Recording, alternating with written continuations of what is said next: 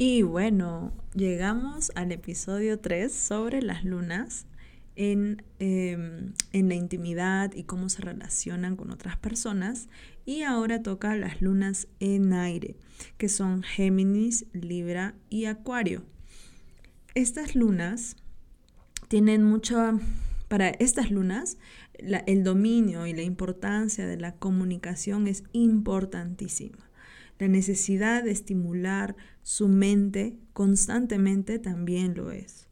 Una luna en aire que no se comunica, que no se expresa de alguna manera, se cae, se desequilibra emocionalmente, se vuelve, se puede deprimir, se vuelve, se desestabiliza completamente.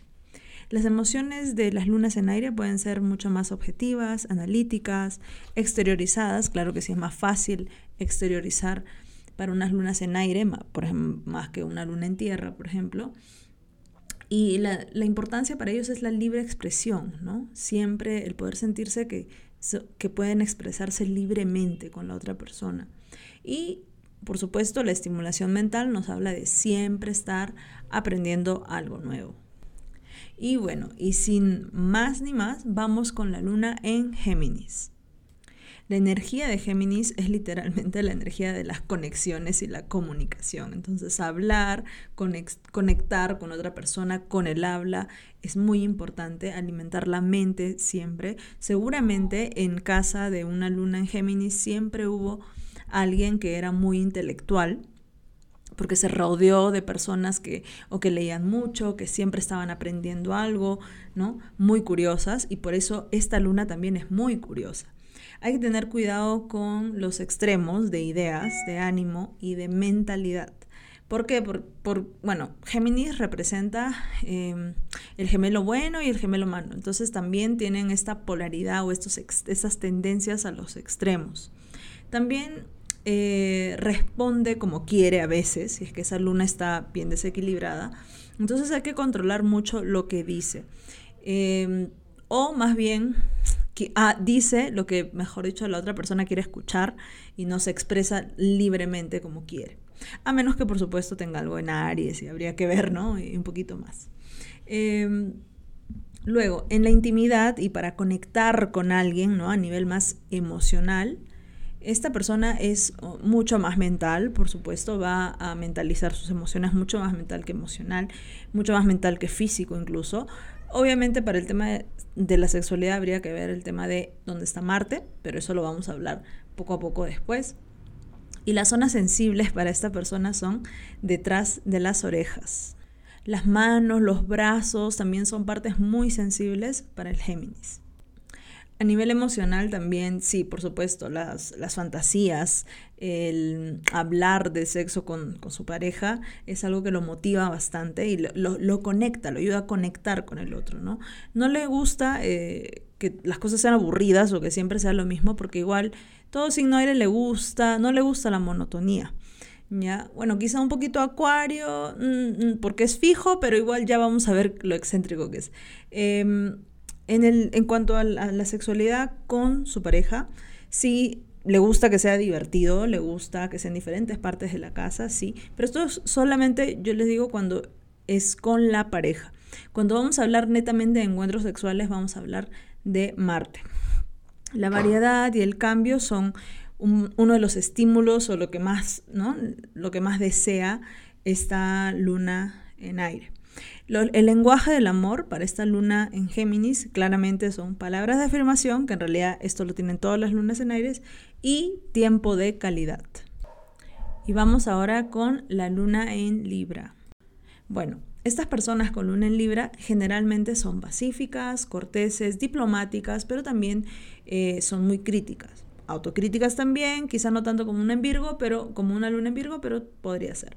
Odia los conflictos y hace de todo, podría hacer de todo para complacer a las otras personas. Sí, esta luna también tiene tendencias eh, a dependencia emocional. Eh, también, siempre, como es, por supuesto, como es una luna en aire, siempre tiene un plan debajo de la manga, un plan debajo del plan, siempre está planeando algo, por supuesto que es muy femenina, pero a la par no es muy emocional. Eh, es muy objetiva, busca el balance, la armonía en sus relaciones, en, en la forma en la que vive, en, su casa, en su hogar. Eh, le gusta que todo se vea bello también. Eh, a menos que, bueno, tenga energía Aries muy fuerte, ¿no? Con el Sol, con el Marte, etc. Lo que la luna Libra va a tener que trabajar, va a tener que trabajar a la tendencia a la superficialidad y también a el autoperfeccionamiento, ¿ya? O a que quiera que todo esté perfecto también. En cuanto a cómo se relaciona con alguien, es en la intimidad con, con alguien. Esta luna Libra le gustan los rituales de, cortejo. Le gusta un poco lo, lo, old fashion, ¿no? Lo fino, lo sofisticado. Le importa mucho el, arte de la, seducción, el juego de la seducción y lo previo antes, o sea, en vez que ir solamente directo al grano, ¿no? Pero por supuesto hay que ver su Marte y conexiones con Marte, etc. El lenguaje del amor, por supuesto, con una luna libra, además de las palabras de afirmación, son los regalos. Muy bien, ahora vamos con la luna más excéntrica de todos, la luna en Acuario. Esta luna es emocionalmente impredecible, independiente, ¿sí? solitaria también y libre.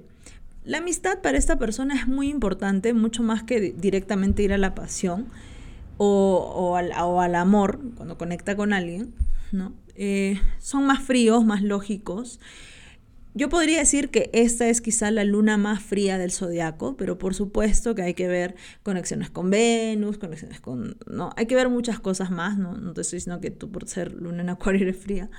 Em, pero no confía generalmente en sus emociones, confía mucho más en la lógica. Esto también habría que ver dónde está el regente de esta luna en Acuario, que sería Urano, ¿no? y las conexiones que pueda tener Urano y conexiones con la luna. No le gustan las emociones intensas o fuertes como el tema de los celos o la ira. Entonces, eh, escorpios que no han trabajado, escorpios, em, leos que no han trabajado temas de celos, aries, abstenerse a salir con un acuario. Si es que ya lo trabajaste, pues bien. Em, sí, es muy sociable, pero en el fondo es solitario.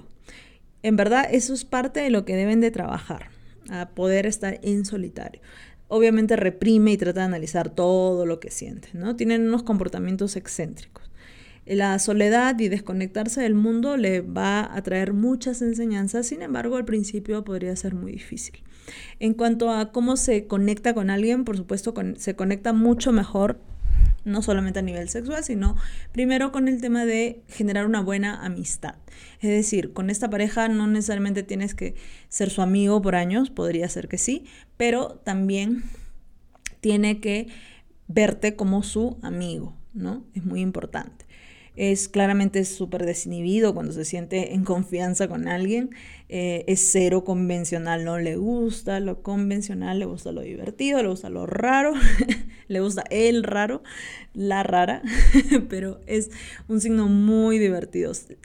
El, el, tema principal con la luna en acuario es la libertad. Esta persona cuando conecta con alguien, cuando está con alguien en serio, necesita sentirse eso, ¿no? En libertad, libre con el otro. Bien. Eh, para la luna en acuario, por supuesto, los lenguajes eh, del amor, como siempre, palabras de afirmación, pero los actos de servicio van a ser muy importantes y los va a valorar mucho. Bueno, espero que este episodio no ha salido tan largo, eh, espero conciso, objetivo, como toda luna en aire espera. Así que ya nos vemos en el siguiente episodio con las lunas en agua, las más emocionales, más intensas y ya Espero que les guste. Nos vemos.